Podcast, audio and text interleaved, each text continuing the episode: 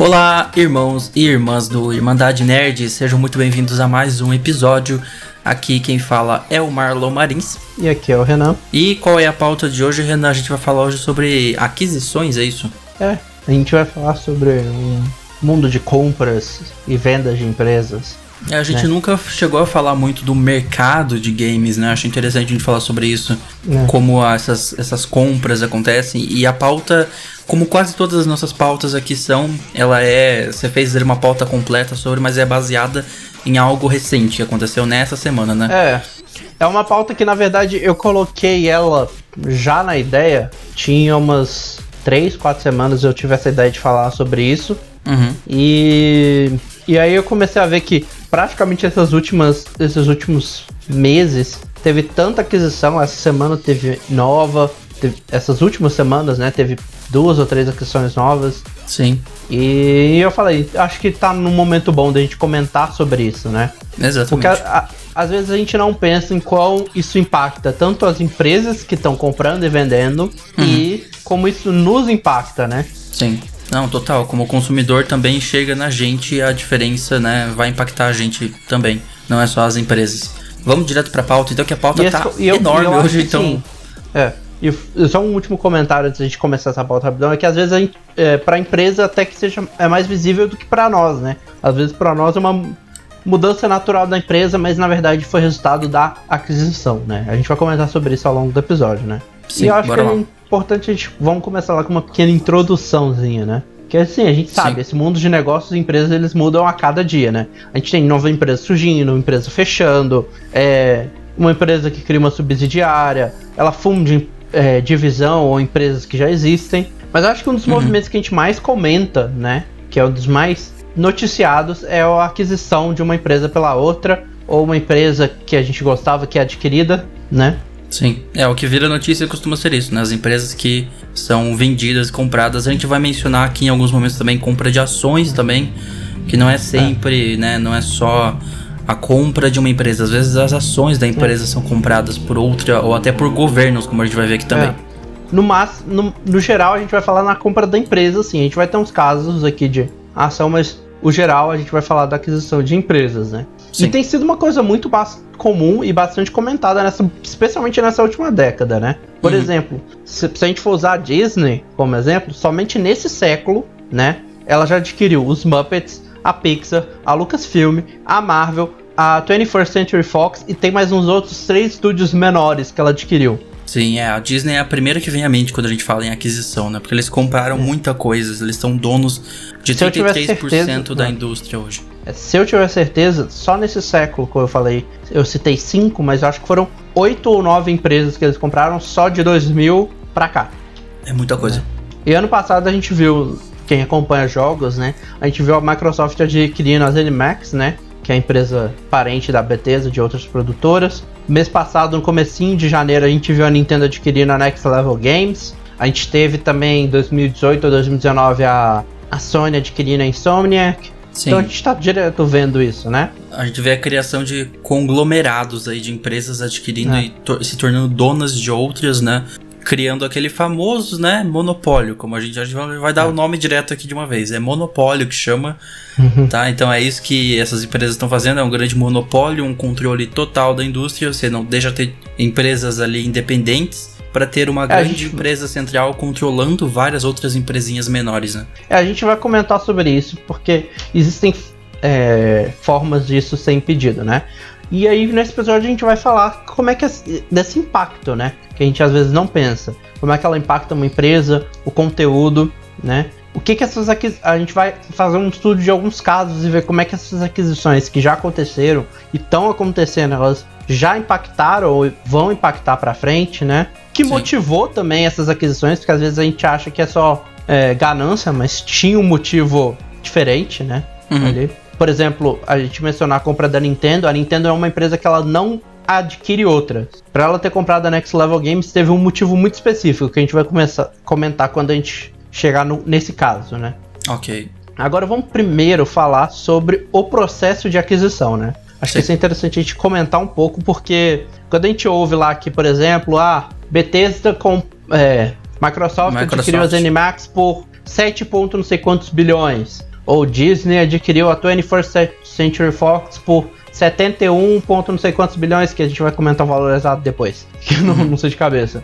Sim. Parece que é uma coisa muito rápida, é uma coisa muito simples, né? Uhum. Ah, eu tô aqui com Parece que- 77 bilhões. Toma aí, compra essa outra empresa aí pra gente. Parece que é assim, É, né? parece, é, parece que é aquela cena clássica que chega o cara com a maletinha, assim, bota na mesa, abre, vira, vira, entrega pro cara e fala: Isso aí é a entrada, tem mais de onde veio essa. Você quer vender sua empresa? Sim. Parece que é tipo só isso, mas tem muitos detalhes que tem que ser observados por trás e Uhum. analisados também, né? E a gente vai comentar alguns deles. A gente não vai comentar tudo porque é um processo muito. É bem burocrático, Variável. longo, assim. É. Então vamos ver primeiro Vamos o come- início desse processo, né? É, elas podem ter origem. Essas aquisições elas podem ter origem de interesse mútuos, ou seja, ambas as partes expressam interesse, ou como a gente vai ver em alguns casos, ela pode surgir de um interesse de vender ou de comprar de uma das partes, né? Uhum. Mas sempre tem aquela uma intençãozinha por trás que é na maioria dos casos a gente consegue saber o que, que é, né? Sim. E as- algumas dessas intenções de compra e venda que são muito comuns são, por exemplo, você reforçar o relacionamento, o bom relacionamento entre as empresas, né? Aquela empresa que você já trabalha junto há muito tempo, você vai e compra pra praticamente tornar uma só, vocês já trabalham juntos, É, sim. né? Ou então você trabalha com a empresa e você quer fazer mais investimentos nela, então você compra uma parte ou você compra a empresa pra você poder investir nela. Uhum. Você ampliar o portfólio, trazer franquias, é, conteúdos da outra empresa, evitar a perda de parceiros exclusivos, ou seja, aquela empresa que trabalha com você, mas está querendo vender, e aí você adquire para evitar que ela vá trabalhar com outra pessoa. Sim. Né? Suprir uma necessidade de tecnologia. A gente não vai comentar essa compra que eu vou falar agora, mas uma das aquisições que a Disney fez nesse século foi um estúdio para ajudar ela na manutenção do, do Disney Plus. Ah, é. No aplicativo em É. si, no, no serviço em si. É, Uhum. Foi uma das aquisições que ela fez a- antes da 21st Century Fox. É, já pensando na tecnologia que eles vão precisar para disponibilizar o serviço, né? Então, eles. E eu nem coloquei na lista porque foi uma aquisição, acho que de 300 milhões. Não foi nada no nível das outras aquisições dela. É, que é melhor você comprar uma que já exista do que criar essa tecnologia do zero, né? Então. E tem vários outros motivos além desses, né? Esses aqui são alguns que a gente vai. Que, que são bastante comuns e a gente vai ver alguns deles na prática, né? Sim. E tem uma coisa que também é clara, né? Apesar que o valor que, que a empresa vai pagar é sempre importante em qualquer aquisição, intenção e planos para aquisição é um fator que vai ser bastante relevante na maioria dos casos, né? Uhum. Não é só ah, a, a empresa X quer comprar. Tem o porquê que ela quer comprar. O que, que ela planeja fazer com essa empresa no futuro, né? Uhum. Que rumo eles vão Isso- dar para a empresa que eu tô vendendo, né? É, e isso é faz com que o futuro seja garantido daquela empresa adquirida do jeito que os donos acham justos, né? Sim, os antigos vai- donos.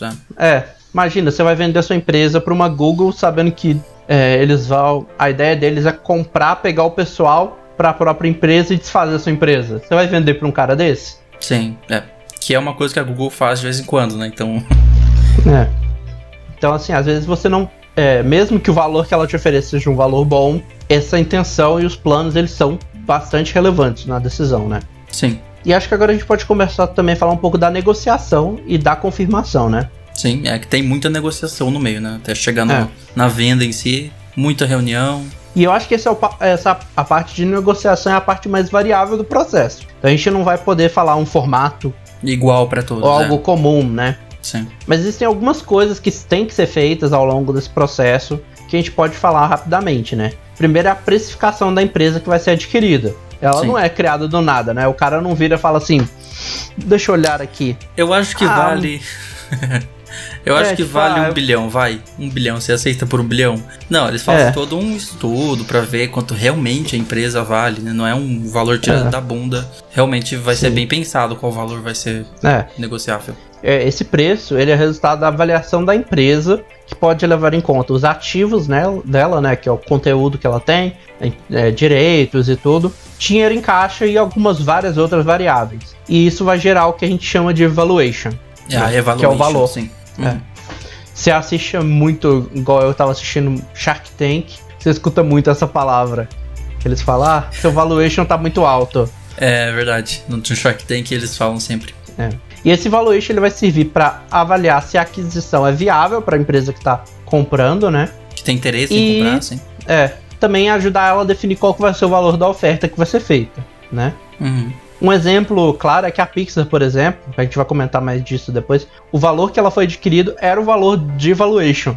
Ah, é, era o mesmo valor de, de valor de avaliação de É. preço dela, sim. Então, no caso da Disney, por exemplo, ela viu o valor de valuation e falou: a gente te dá esse dinheiro aí. Uhum. Você sabe quanto aceitam? foi o da Pixar? A gente vai comentar mais pra frente, por isso que eu vai nem coloquei vai ter aqui. o valor. Ah, tá. É, e além disso, tem os casos em que a negociação envolve mais de uma parte, né? Que a Uhum. gente vem o- aquele clássico leilão de ofertas. ah, é que daí você faz um leilão e é quem paga mais mesmo. É, nem sempre. A gente vai comentar também nisso, né? Mas e essas ofertas que eles vão receber nesse caso do leilão, eles giram em torno do valuation, mas ele não segue o valuation à risca, né? Isso vai variar muito de como tá a vontade de compra das empresas que estão competindo, Sim. né? Inclusive, por exemplo, a gente não viu tanto essa discussão na questão da compra da Fox, mas a Fox estava, a a Disney estava numa disputa muito ferrada com a Comcast para comprar a Fox e no As final ela acabou ganhando. É.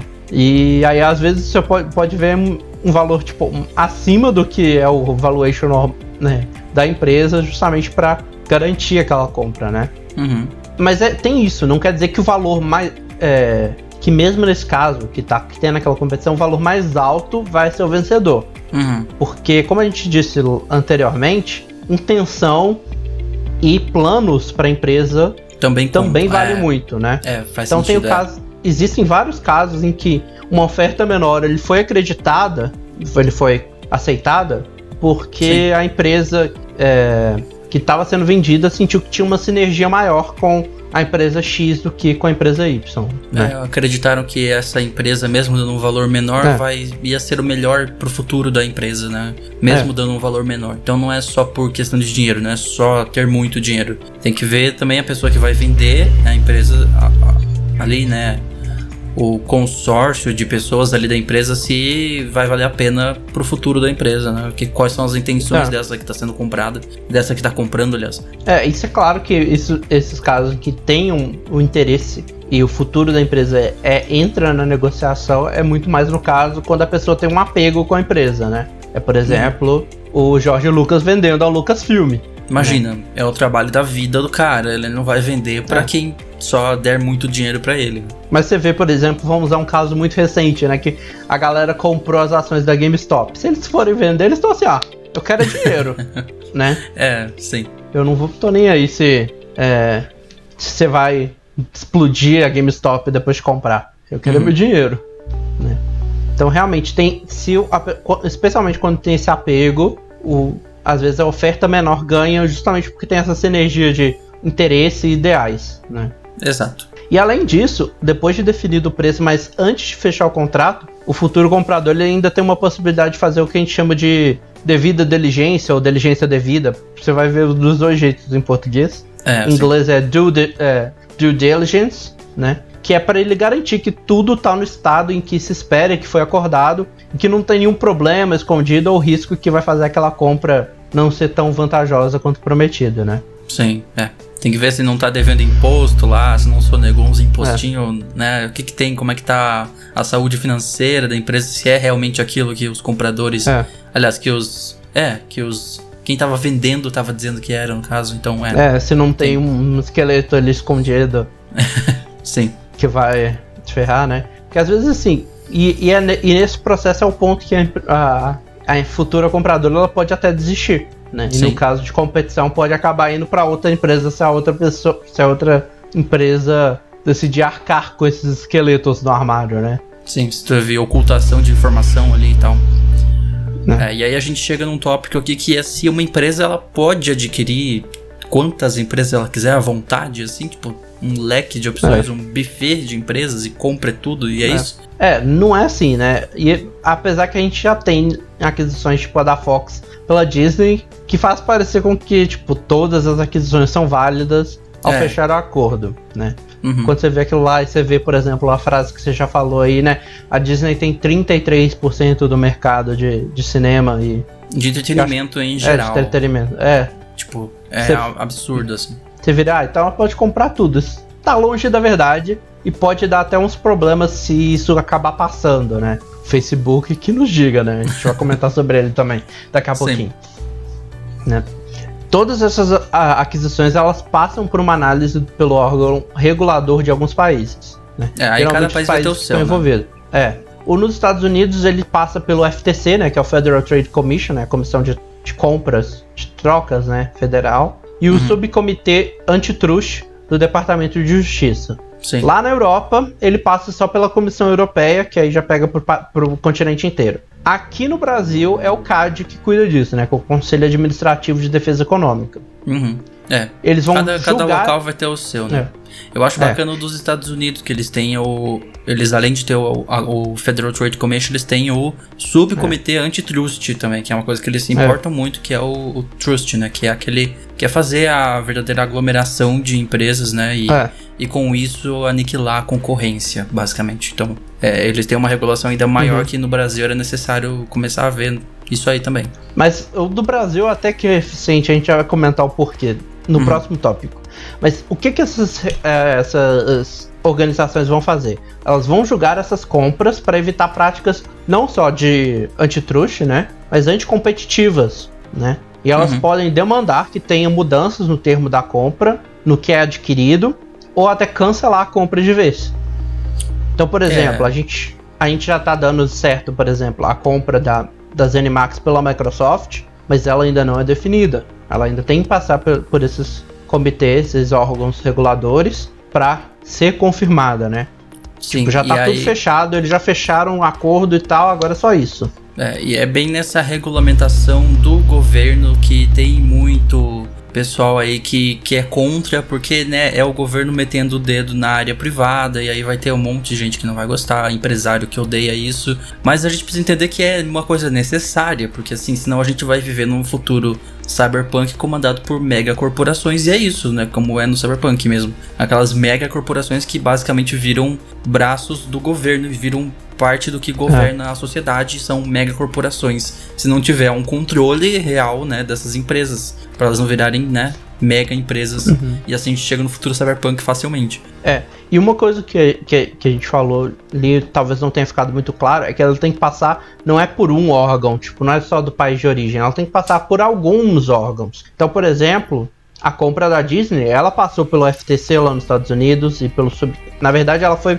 pelo subcomitê, eu acho para Europa, ela passou pela é, Comissão Europeia e sim, a Disney passou pelo CAD aqui no Brasil. Ah, é? Também. E adivinha em que país que ela teve problema? Sim, aqui no Brasil. O Brasil foi um dos países que foi contra a compra da Fox pela Disney. Uhum. E o motivo deles foi um canalzinho chamado Fox Sport. Ah, é? Né? É, a, o CAD ele não queria aprovar porque se a Disney comprasse a Fox, ela pegaria o Fox Sport Brasil, o que faria com que ela tivesse tanto a ESPN quanto a Fox Sport Brasil, que criaria um monopólio de canal pagos de esporte, né? Exato. No, pelo menos no nosso país é. É, no nosso país e no México também. Essa situação eu coloquei no Brasil, mas também aconteceu no México. Então uhum. o que uhum. ela teve que fazer foi colocar o Fox Sport Brasil à venda, tanto aqui quanto lá no Fox Sport México também, Sim. Para que ela conseguisse a aprovação do CAD aqui no Brasil e do, do outro país. Do, do e Fox aí a Fox Sport. Sport no Brasil foi vendida e já não faz mais parte da Fox real, né?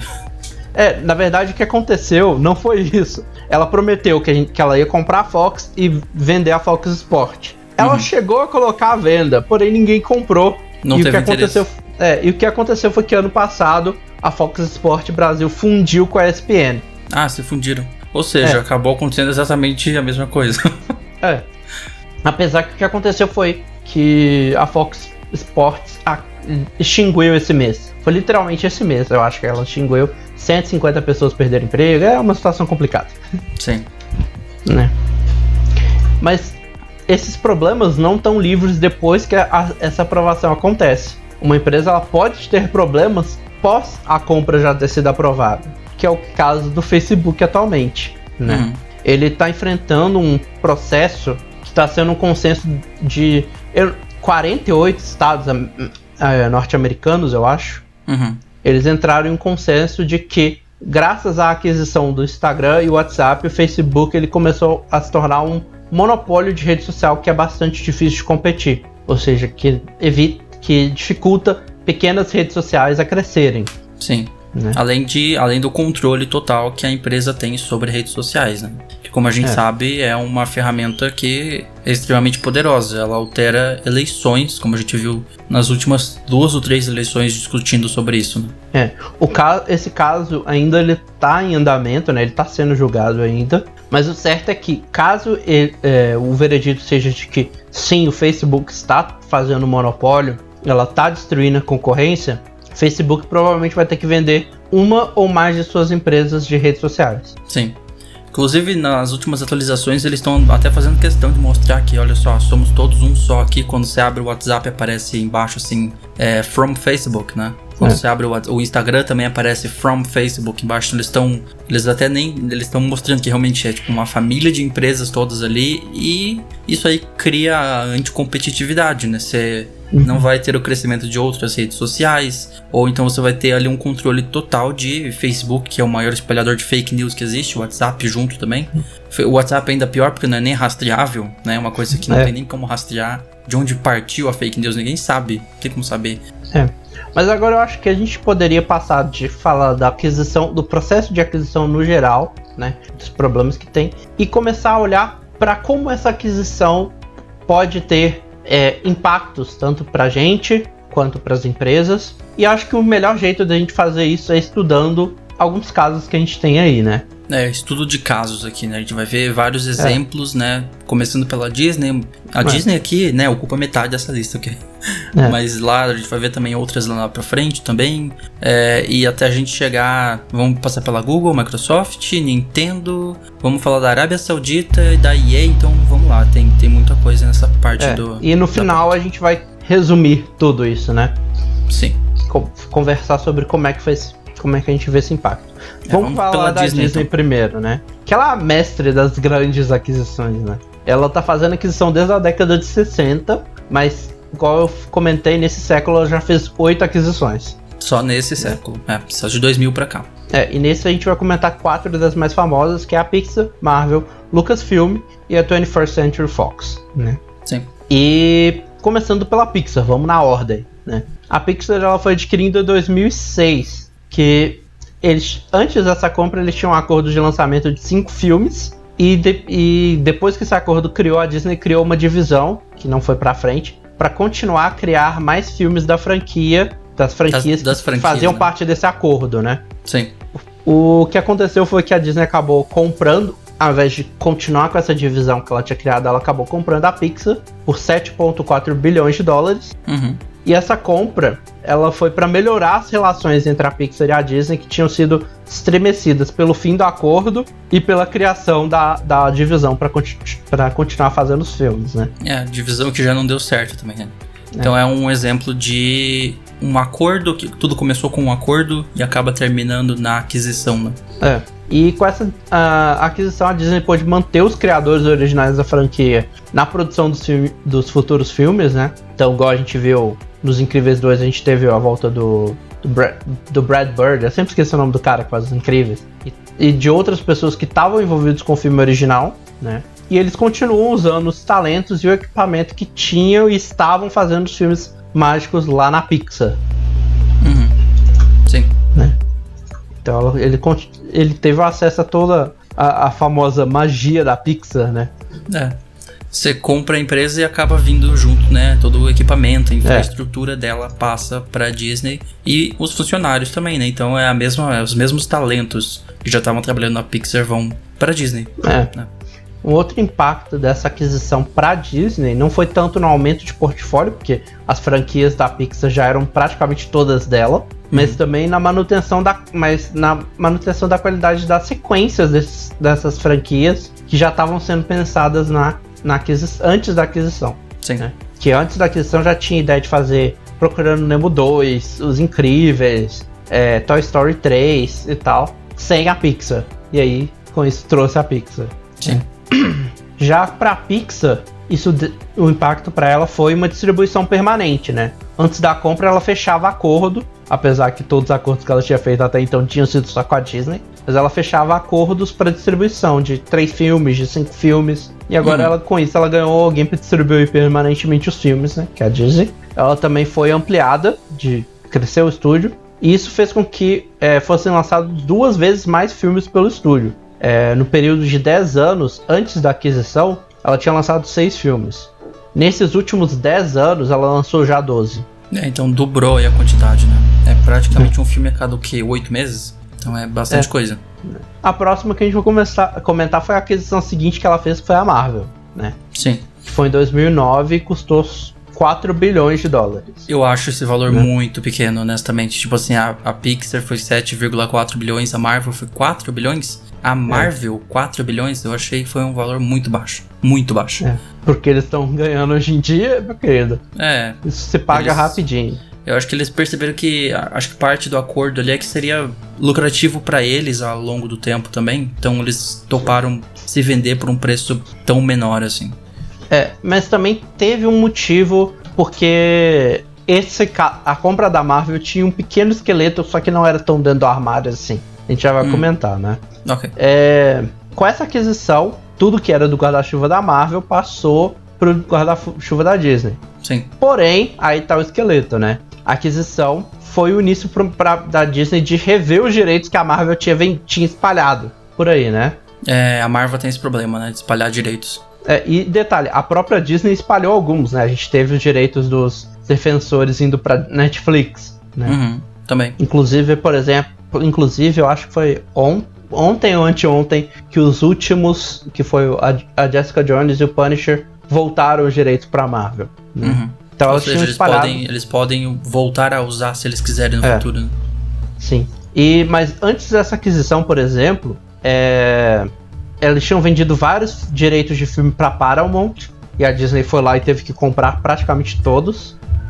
Né? Ela fechou o acordo com a Sony com a Universal pelos direitos de poder usar o Spider-Man e de usar o Hulk. Né? E ela teve que fazer mais uma aquisição que a gente vai comentar mais pra frente. Né? E é claro que a aquisição da Marvel trouxe como impacto pra Disney um, um portfólio maior. Né? e uma ampliação no ambiente dos quadrinhos, né? A Disney tinha um- uma participação, né, com os quadrinhos do do do Mickey, do Pateta e tal, mas não tão presente quanto a Marvel tem, né?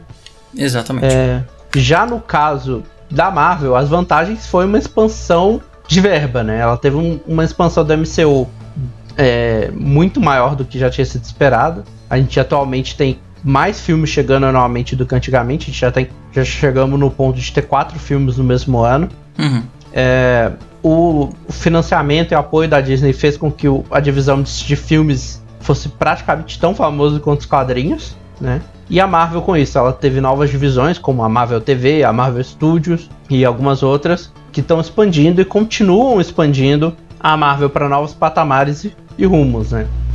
É, no caso da o- Marvel, a Marvel TV que se fundiu com a Marvel Studios também, né? É. Hoje não tem mais a Marvel TV também. Sim, e a gente já tem um episódio comentando praticamente todo sobre a Marvel e a Ah, Marvel é, Studios sim. aí. É, fica a recomendação aí, vai estar o card. Então a gente fez sobre o universo compartilhado, transmídia, cross-mídia e a Marvel Studios em si, né? É. Agora vamos falar da Lucasfilm, né? Que foi a terceira grande aquisição dessa década, que também foi pro quarto, foi também por 4 bilhões de dólares, só que foi em 2012, né? Uhum. E ela veio de um grande relacionamento que, a- que eles já tinham de vários anos, né? Porque a Disney ela possui os direitos para adaptar as franquias da Lucasfilms para parques, Uhum. né? E o- essa aquisição foi feita porque durante a inauguração de uma atração de Star Wars, o George Lucas se reuniu com o Bob Iger, que é o, o boss da Disney, e disse que ele tinha intenção de aposentar e de vender a Lucasfilm.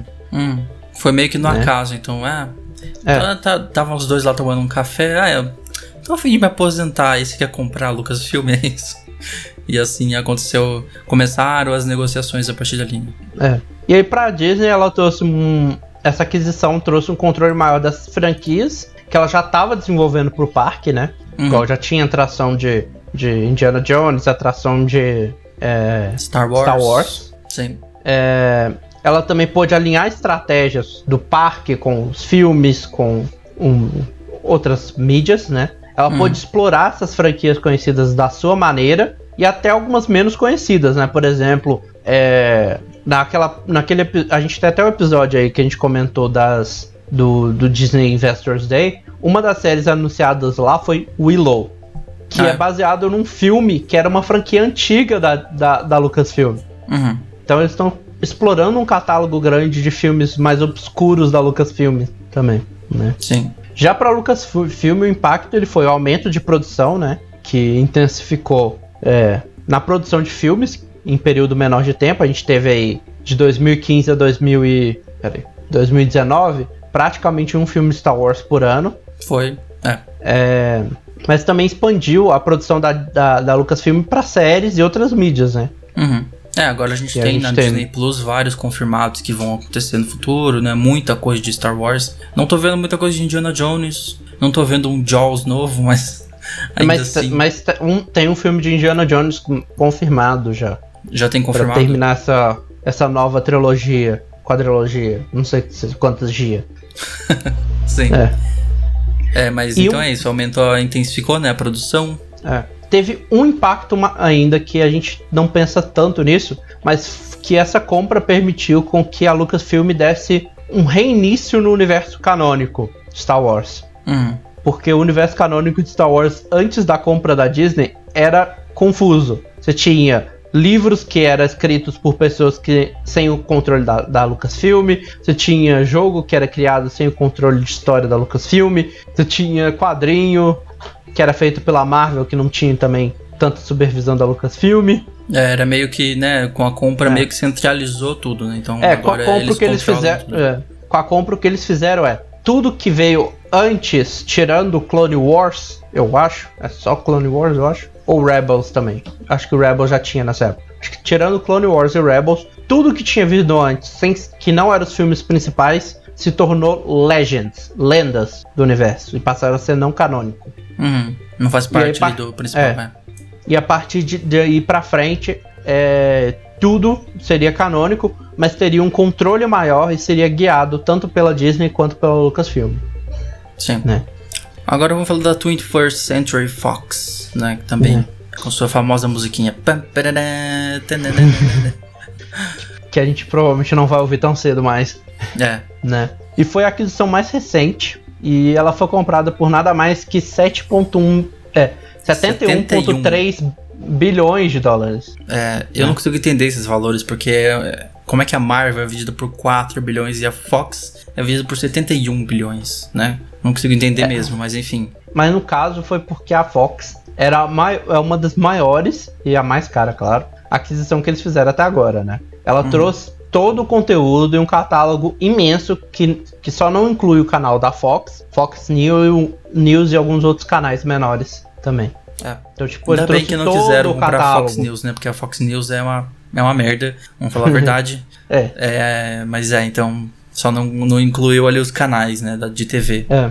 Mas não foram todos, tá? Teve canal que veio, igual o FX veio junto com essa compra. Uhum. E essa compra ela foi feita devido à vontade da Disney de ampliar o catálogo de séries e filmes para abastecer o conteúdo que poderia disponibilizar no Disney Plus É, foi bem e no simples, futuro gente- no Stars, né? A gente já tem um catálogo muito bom. A Disney tem um catálogo muito grande, mas eles queriam, né, um catálogo já de peso quando chegasse na com a Disney Plus e viram a Fox e eles toparam aí fazer um acordo de venda por 71 É, bilhões. E uma outra vantagem que essa aquisição tinha, né, é o retorno de vários direitos da Marvel que estavam no domínio da Fox, né, que é o X-Men, o Quarteto Fantástico. É, voltaram tudo pra casa, né?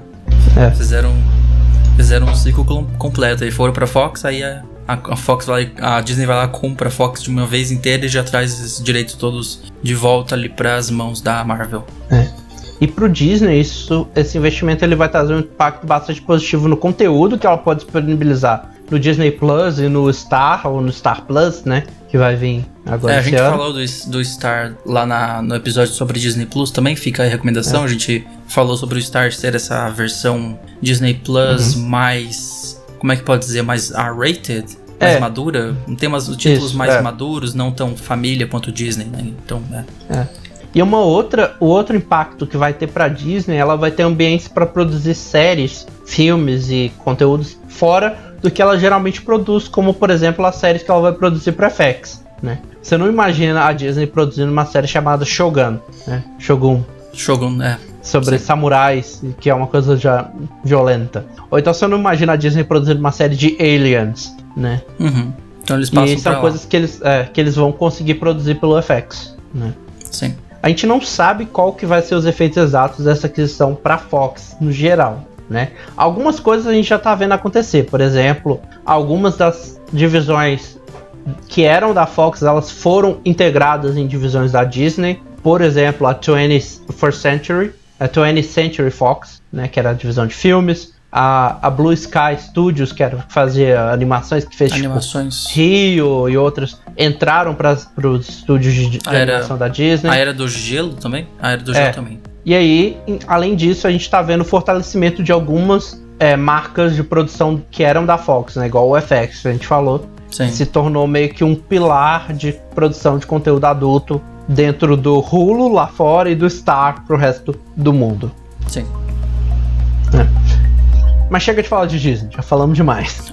Aqui terminamos a parte de Disney, como vocês viram, né? Muita coisa, mas vamos falar da Google então e da Typhoon Studios. É que é um caso que é menor um pouco. E a gente já comentou sobre ele no último episódio, que foi sobre o Google Stadia. É, pra quem não viu, a gente falou de Stadia mais uma vez, um ano e meio depois, né? Então fica aí a, Né? a recomendação também. E, é um- e não é spoiler porque a gente comentou naquele episódio também, mas que também teve um final ruim para a empresa adquirida. Uhum.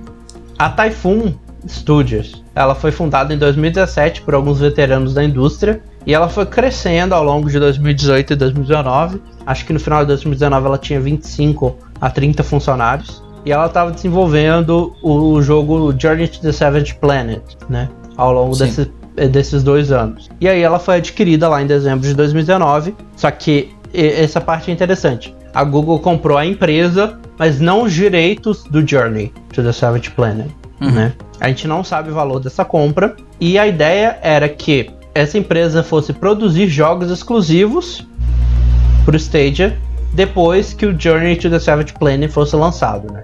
É que eles já deviam ter acordo aí com outras, né? É. Sony e Microsoft pra lançar nesses consoles, então, tipo, É, na verdade eles tinham um acordo frente com a, a 505 Games para publicar o jogo. pra publicação, né? Mas imagino É. que pra outros consoles também, não o Stadia. É, Daí depois o jogo passasse- chegou para o jogo atualmente está disponível para PS4, Xbox One, PC, Nintendo Switch e chegou o Stadia só esse mês. Ah, é.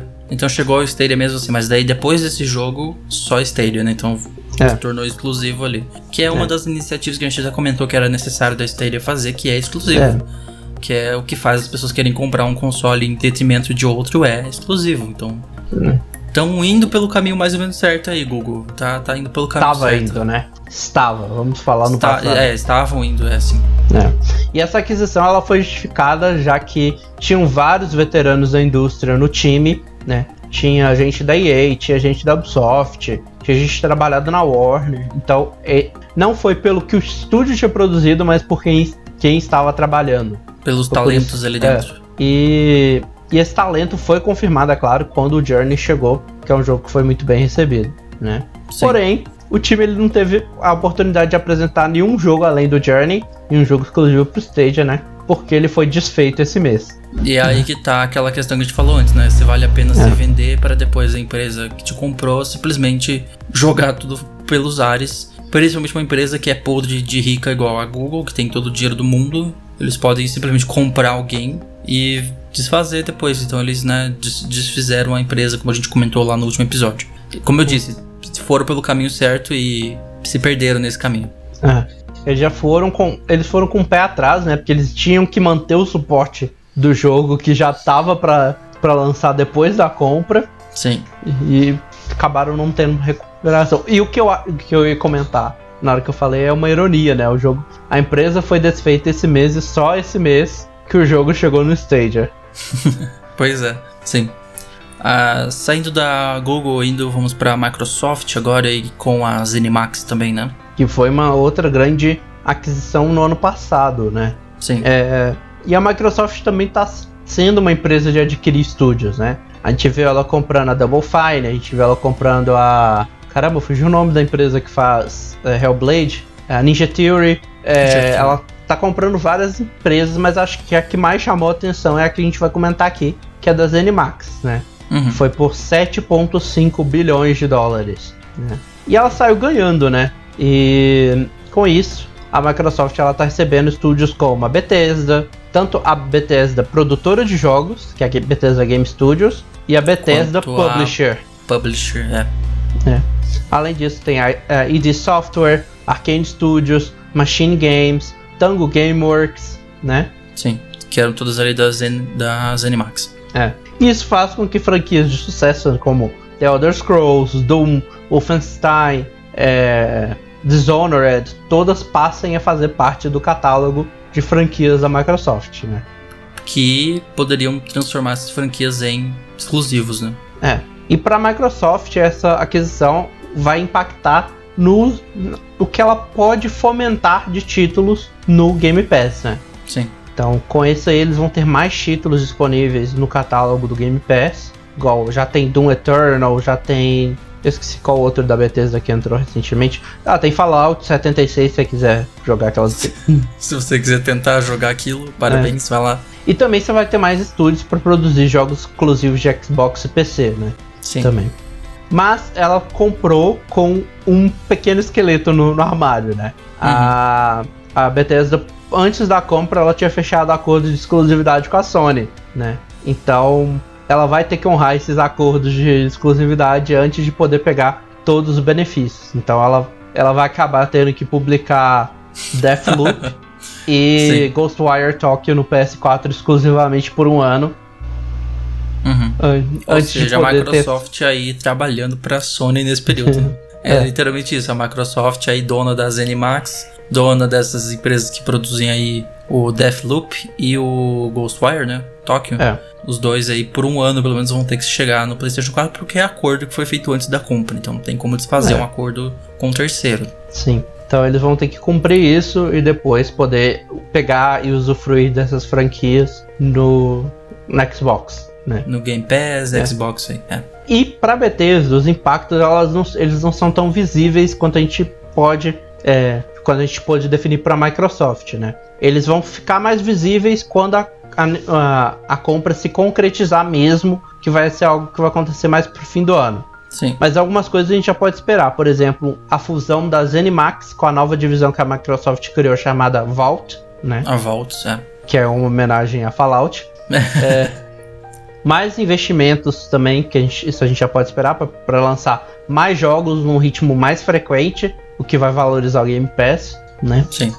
E depois então, de falar aqui de. Uh, falamos sobre Disney, falamos sobre Google, falamos sobre Microsoft, vamos falar sobre a Nintendo e a Next Level Games também, outra aquisição é. grande. Não, não tanto. E, ah, não foi é, tão grande? Não é tão grande assim, é um, é um estúdio de Canadá não tão grande assim.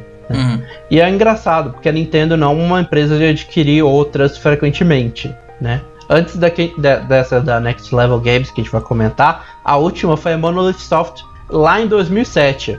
14 então, anos. 14 anos que eles não adquiriam uma empresa. Acho que antes disso foi a, a Retro Studios, que deve ter sido 2003 por aí. Então eles uhum. não são de ficar comprando empresas, né? Então essa compra da Next Level Games foi uma surpresa para muita gente, né? E Sim. foi uma compra que foi feita esse, em, em, janeiro desse ano por um valor que ainda não foi especificado. Sim. Né? Mas o motivo que, que. Tanto o motivo quanto o impacto dessa compra eles são meio óbvios. O motivo dessa aquisição foi porque a Next Level Games era, ia ser vendida devido à vontade de seus acionistas. Uhum. E como a Next Level Games é uma empresa que tem produzido jogos praticamente para Nintendo, ela não ia perder, né? Acho que o último jogo que a, que a, a Next Level Games tinha produzido, que não tinha saído, não tinha sido para a Nintendo, né? De, é, com um acordo com a Nintendo, tinha sido o jogo do Capitão América baseado no primeiro filme. Caramba. Então, tipo, praticamente boa parte dessa última década eles estavam produzindo jogos para os consoles da Nintendo de franquias da, em acordos com a Nintendo, né? Uhum. Então a Nintendo adquiriu justamente para não perder essa empresa, né? Sim, para garantir.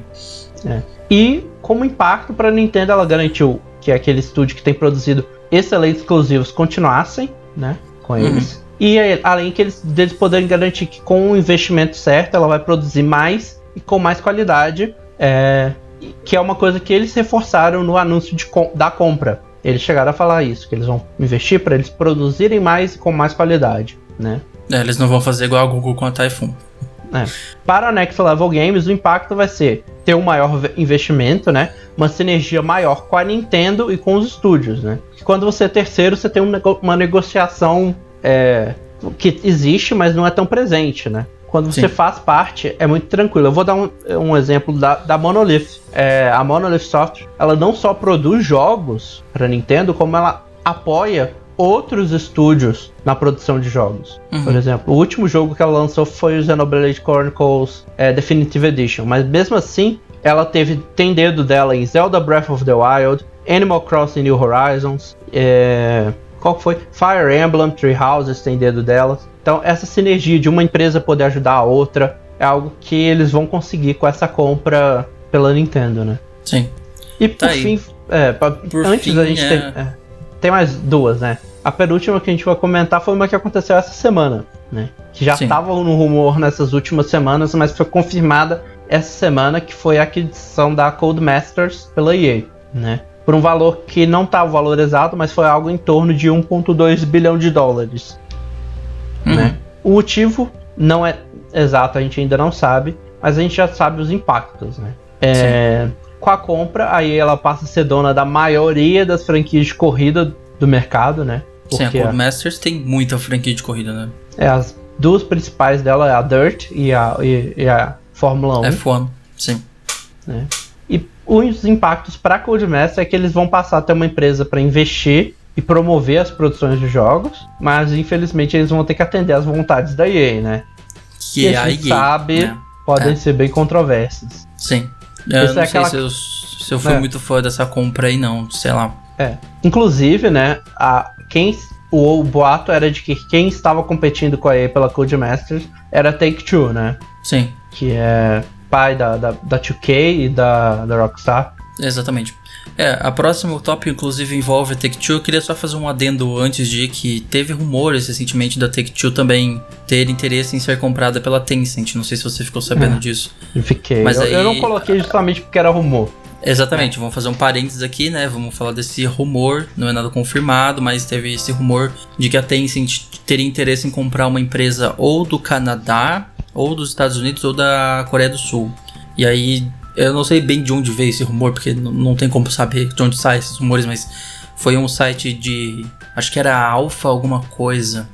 Enfim, um site que faz investimento da. É. faz análise da bolsa de valores de mercado, disseram que a Tencent tinha esse interesse, né? Então a Take-Two poderia ser vendida para a Tencent, o que eu acho bem, bem difícil de acontecer assim. É, é tipo, a ideia dessa, de existir uma compra pela, pela Tencent não é estranho. Que a Tencent, tipo. Eles têm dinheiro para isso também. É, eles saem comprando coisa que nem louco, né? Sim, é uma empresa é. que eu nem sei qual é o ramo dela exatamente, porque eles têm pé em tanto ramo também, né? É, ó, empresas que talvez você não saiba que a Tencent é dona. Tipo, Riot. É, ela tem parte de. Uma boa parte na Epic. então, assim, a Tencent é uma empresa que talvez dê até pra gente fazer um episódio só sobre. É, e não Porque... só em jogos, ela tem participação é. em empresas de muitos ramos, de tecnologia, celulares, de, tudo, assim, você imaginar, a Tencent tem um pezinho ali. É uma empresa chinesa que é tipo, é a Google da China. É isso, é a Google é. da China. Tem, tem muita participação em muita coisa. Mas aí, então, para falar dessa é. última, você vai comentar alguma coisa? É, não, eu ia falar assim, enquanto essa da, da Tencent é um rumor, né? É, a da Arábia Saudita é uma coisa confirmada. E esse aqui é um caso que a gente vai analisar que é compra de ação, não adquirir uma empresa inteira, né? É, tanto é que eu coloquei no, no fim, né, pra, pra separar do restante, que a gente viu só aquisições até aqui, né? É. Mas essa aqui é um exemplo de aquisição não da empresa como um todo, mas de ações. E nesse caso são ações de várias empresas, não de uma só, é. né? Porque nessa última semana aí, usando o fundo de investimento governamental da Arábia Saudita, eles decidiram comprar, né? O príncipe herdeiro lá, que é o Mohammed bin Salman, que eu, eu brinco que ele é ele é a cara do Guilherme Dias. Eu acho ele muito parecido com o Guilherme Dias. Ele adquiriu por 3 bilhões e 300 milhões que, de dólares, que dá mais ou menos 17 bilhões e 800 milhões de reais três empresas de jogos aí, né? Jogos grandes AAA, que são a Activision Blizzard, né? Que é por sua conta já uma fun fun é, fundição, como é que eu posso dizer? Uma, uma fusão. Fusão, isso, eu tô é. inventando palavra. Uma fusão já aí da, da Blizzard e Activision em uma só, da Electronic Arts e da Take-Two Interactive. Então ele comprou ações aí, e não é pouca ação, né? 3.3 bilhões é. é muita coisa. Ele deve ter comprado Como... uma par boa parte da empresa, né? É, boa parte. Como foi informado pelo Al Jazeera, que é lá a rede de notícias estatal do país. E é interessante porque esse príncipe aí, que parece o Guilherme, eu vou chamar ele de Guilherme Dias a partir daqui.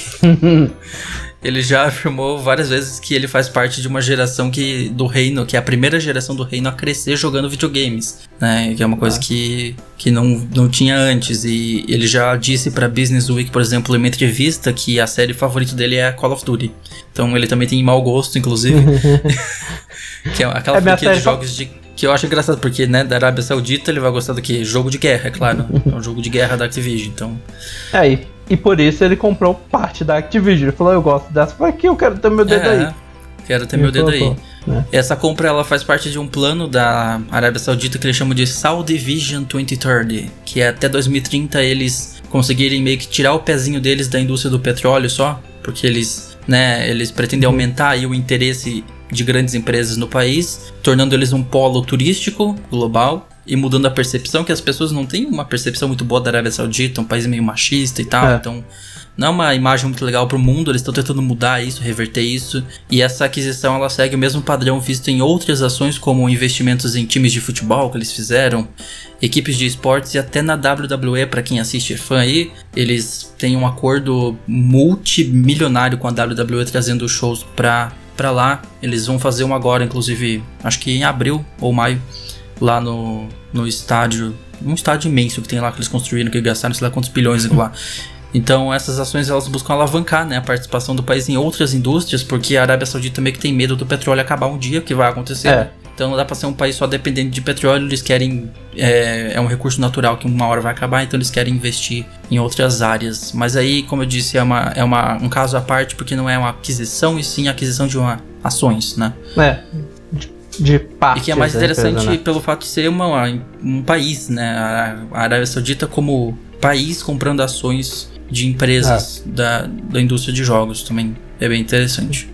Vamos falar do debate final, então, agora, com algumas perguntinhas é. bem rápidas antes que a gente estenda demais o episódio. É, vamos lá. A gente já viu e comentou muita coisa até aqui, né? Mas acho que a pergunta que a gente deve ficar é se a gente deve importar com essas aquisições. Com essas que a gente comentou, com as que a gente já viu na notícia, né? E se a gente deve ficar através delas, felizes, preocupadas. E eu, eu acho que eu acho que é uma questão bem delicada porque eu não consigo não falar sobre como isso muda o mercado pra gente, para nós consumidores. É. Porque imagina se uma única empresa controlasse toda a indústria de jogos, em vez de ter várias empresas ali competindo. Essa empresa poderia fazer o preço que ela quisesse pelo jogo, ela poderia lançar um jogo por 500 reais. É. E você seria obrigado a pagar porque não tem mais ninguém fazendo por preço menor, então você, você vai comprar pelo preço que a gente está fazendo. Então, essa criação de monopólio, assim, é algo que me preocupa um pouco como consumidor, sabe? De você ser dono de, de tantas empresas e, e você começa a ter um controle muito grande ali,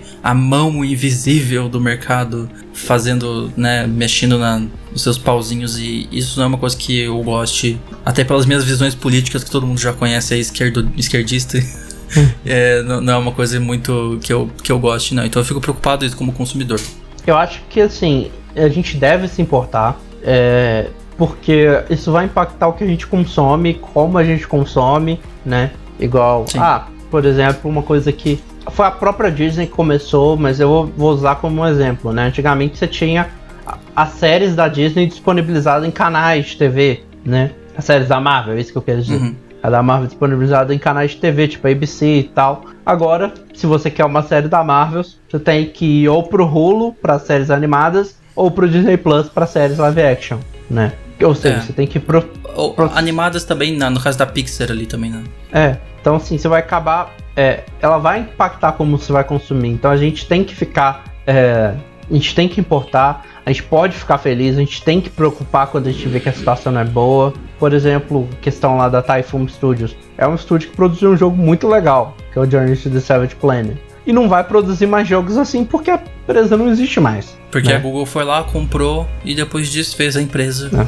Porque eles têm muito todo o dinheiro do mundo, com o monopólio de tudo que eles têm. Eles podem muito bem pegar uma empresa com, que tinha ótimos talentos ali como a Typhoon e destruir ela do dia pra noite. Porque eles podem. E é isso. É, eu já comecei meio que a responder a minha próxima pergunta, né? Que é se das, quais essas aquisições que a gente comentou, que já aconteceram recentemente, a gente pode falar que nos deixaram felizes, nos preocuparam. Pra mim, por exemplo, a da Nintendo eu acho feliz, porque eu acho muito bom os jogos que a Next Level produz pra Nintendo. E essa compra só vai melhorar a qualidade deles, né? Igual Sim. Luigi's Mansion 3 é incrível. Então. E eles fizeram com um, um estúdio que só fez um acordo. Imagina trabalhando para a Nintendo, né? É, Uhum. A da É, Microsoft meu também eu caso. acho interessante. É, no meu, no meu caso, eu também concordo, a Microsoft é interessante, mas a que eu realmente não gosto aí dessa lista é a da EA e da Codemaster, porque a Codemaster sempre foi muito talentosa no que faz. É só É. olhar aí pra, pra Dirt e, e, tipo, me preocupa. Qual é outro, outras franquias que eles têm? Eles têm uma de, É, de eu corrida não- que tem uns, uns gráficos muito realistas, assim, muito incríveis. Eu não vou lembrar o nome agora. É, eu esqueci o nome dela agora também. É... Caramba, Cars? Project Cars. Cars, é deles? Project Cars, isso, Project Cars, exatamente, que é, é muito bom Project Cars. E aí você tá dando não, pera, não é deles não, tô confundindo. É, é deles. Sim, é da, é da Codemasters, Code, é Project Cars. É, tem E Grid também, tá- que é uma franquia muito boa também. Sim, e você tá colocando isso nas mãos da EA, que é a EA. Ela é famosa por fazer merda né, na indústria. Então, daqui a pouco tá cobrando DLC de pneu, que é esse pneu É. que compra 20 reais, toma aí. Então, sei lá, não, não gosto dessa aquisição da EA. EA pra mim tinha que acabar de uma vez. Então, lá comprando mais coisa. É, Mas enfim, essa- você tá falando da Microsoft também, né? É, pra mim, vou continuar o que você tá falando. Essa realmente é a que mais me preocupa. A da Google não tem como preocupar, porque já deu, já deu merda. Já é, a, Google não tem mais como dizer que a gente não gostou da aquisição, porque já, já deu merda, né? Então, É.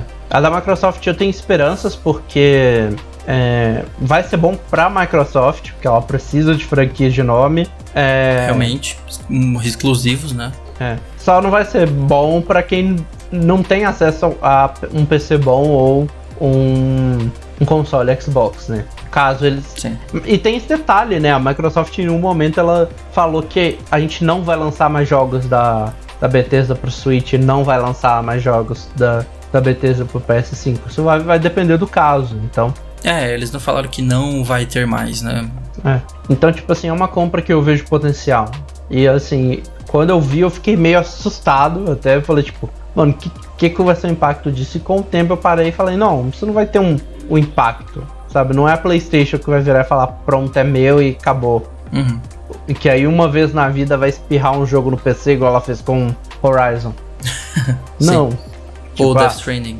a Death, Str- é, Death Stranding nem é deles, né? De certa forma. Tipo, é, o direito pra publicar nos consoles é deles, mas pra PC foi a, a 505. Então, Uhum. tipo, realmente, eu acho que assim, das empresas aqui, a ZeniMax vai se beneficiar melhor, vai ser com a Microsoft. De Sim. longe. A gente tem que ficar atento a essas mudanças grandes aí de empresas É. sendo adquiridas. Sim, porque isso vai impactar, é, como eu falei, como a gente consome. É o clássico, tipo, ah, é, o How I Met Your Mother, por exemplo. How I Met Your Mother agora é da Disney. Sim, Né? exatamente. Hoje em dia, atualmente, tá, aqui no Brasil, por exemplo, está disponível no Amazon Prime por causa de negociações, né? Mas É, acordos Pro- feitos antes, é. né? provável, por exemplo, que quando a gente chegar com Stars, Star Plus aqui no Brasil, isso vá para é, o Star Plus e saia do Amazon Prime. Né? Isso vai impactar a gente, como a gente consome esse conteúdo, né? Sim. É, É, sim, total. É, é, é bom pra gente como consumidor, né? Tem, tem os dois casos. Tem momentos que não é bom, tem momentos que é. Depende muito cada caso mesmo, né?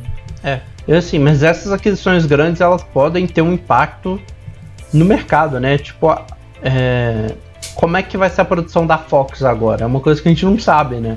Sim. porque a gente ainda não tem um cenário disso. Então é um cenário de incerteza também com essas aquisições, né? Uhum. E eu acho que por fim a gente pode falar, a aquisição é um processo obrigatório para qualquer empresa crescer, ou ela deve ser feita com parcimônia. Eu acho que para mim a palavra é parcimônia, isso mesmo. Não é que não no sentido de menos é melhor, mas no sentido de é, feita quando se precisa Sim. né? É, é o caso, por exemplo, igual a Nintendo adquirindo a, a Next Level, porque ou ela adquiria ou ela perdia um parceiro, né? É o caso uhum. da Disney adquirindo aquele, do, eu esqueci o nome do estúdio que foi para para conseguir o, o, um apoio pro Disney Plus. Deixa eu achar o nome da empresa aqui. A Bantech, uhum. que foi para ajudar a criar o serviço das plataformas de streaming dela. É, e é uma pena a... que é uma pena que quando precisa acontecer uma venda não acontece, como foi com a Telltale, por exemplo. É. Quando podia ter sido comprado por alguém ali para salvar a empresa, com tanto catálogo bom que eles tinham, não conseguiram. Eu não sei nem na época se a empresa tinha muito problema de, de finança mesmo, né? Tipo, quem é. comprasse ia estar tá perdendo dinheiro, na verdade. Eu acho que é. ali era um caso até difícil de, de ser vendido, mas né, a gente vê o exemplo da Codemasters e a EA, que é uma compra que ninguém quer que acontecesse, mas enquanto isso a Telltale lá atrás pereceu e acabou, né, vindo a, a, a, a falência. E assim, e eu, eu não acho que é. Ele é uma forma de uma empresa crescer, né? E expandir para novos mercados, que é uma coisa, por exemplo, que a Disney faz. Ela não tem. É, como é que chama? Fugiu a palavra. Autonomia de entrar no mercado que ela não, é, não entende só entrando, né? Por exemplo, ah, o mercado de quadrinhos não é um mercado que a Disney tá ali, mas com a compra da Marvel ela agora tem sua forma de entrar ali, né? Então é uma é, forma de crescer. Simplesmente a maior empresa de quadrinhos ali, é. então. Então ele tem uma. então ele tem uma forma. É uma forma de crescer, mas não é obrigatória. A Nintendo ela cresceu comprando empresa a cada quase 10 anos. É, né? eu acho que a, o que fica no fim é isso. É a minha preocupação com relação a essas aquisições é a criação de monopólios e de empresas que vão estar tá ali dominando o mercado. E por isso que eu digo que livre mercado de coerrola tem que ter regulamentação sim, foda-se. E é isso aí, acho que acabou o debate final por aqui. Vamos para sugestões da semana? Vamos lá, é, comenta aí também é, o que você acha sobre essas aquisições que aconteceram. Se teve alguma que te preocupou, se teve alguma que você curtiu, né? Hum. Eu imagino que muita gente que deve estar preocupada com a aquisição das Animax, né, pela, pela Microsoft. Mas vamos lá para a sugestão da semana. Bora lá. Sugestões, seu guia nerd da semana. É, eu vou começar então a minha sugestão. Primeiro vai ser uma banda que eu tô ouvindo bastante ultimamente. Eu sempre gosto de recomendar músicas aqui, que é Congos. Não sei se vocês já ouviram Congos, mas é muito legal. Acho que a música mais famosa deles é Come With Me Now. Todo mundo já deve ter ouvido essa música, mas tem outras muito boas deles, como Autocorrect. Eu gosto muito dessa música. É, I Want It Free, Repeat After Me. Um, I Don't Mind, Underground, enfim, esse álbum, inclusive, aqui que eu tô ouvindo pra caramba, é o álbum de 2016, Egomaniac. Eu recomendo ouvir todo, ele é muito bom. E além disso, vou recomendar, além dessa banda, uma música, é, além dessa banda, uma série que é Cosmos. Eu já falei com o Renan duas semanas seguidas que eu queria começar a assistir essa série. Eu finalmente comecei a assistir. Então, recomendando aqui a série tá na Disney Plus, Cosmos, Mundos Possíveis. Que eu não sei porquê, essa série não teve divulgação em lugar nenhum, assim. Não fiquei nem sabendo que tinha saído. E eu tinha assistido a primeira lá em 2014, quando saiu na Netflix, a Cosmos a primeira Cosmic, não é nem a primeira, porque a primeira é com o Carl Sagan, né? Aquela antigona. Mas essa nova com o Neil deGrasse Tyson. E eu uhum. assisti a primeira temporada, achei incrível. E agora tem a segunda que é engraçado, porque na época foi feita pra Netflix, né? A NetGeo com a Netflix. E agora a NetGeo é da Disney Plus. Então a segunda temporada é. tá na Disney Plus. Então ficou dividido assim. Ficou a primeira na Netflix e a segunda na Disney Plus. Mas é isso, é, é uma série incrível. Ela, como o título já diz, Mundos Possíveis, é ele explorando as possibilidades da humanidade no futuro. Ainda assim, vendo muita coisa do passado, tipo, de como a ciência chegou até aqui, mas vendo como a ciência vai evoluir no futuro, usando lá a nave, a nave da imaginação do, do Carl Sagan, do, do Neil deGrasse Tyson. É uma série muito legal, os efeitos visuais, CGI dela é muito, muito bom. Então tá aí as duas recomendações: Congos e Cosmos Mundos Possíveis. As minhas sugestões vão ser praticamente jogos hoje. Vão ser algumas. Primeiro, eu vou começar com uma demo que eu tô sugerindo, mas é só como é só para sugerir mesmo porque é uma demo, né? Que é a demo de Project é o melhor nome. Project Triangle Strategy. Triangle Strategy. Que se você assistiu a transmissão do Nintendo Direct, que tá no canal que eu fiz na quarta-feira, foi anunciada lá e tá disponível para Nintendo Switch. É, uhum. Minha segunda sugestão vai ser uma franquia. Minhas próximas sugestões vão ser duas franquias. Que é a franquia No More Heroes, que atualmente eles recebeu um remaster pro Nintendo Switch e acho que chegou pro Amazon Luna também, Mas se você tiver algum console antigo, você consegue achar ele pra Wii, pra PS3 e Xbox também.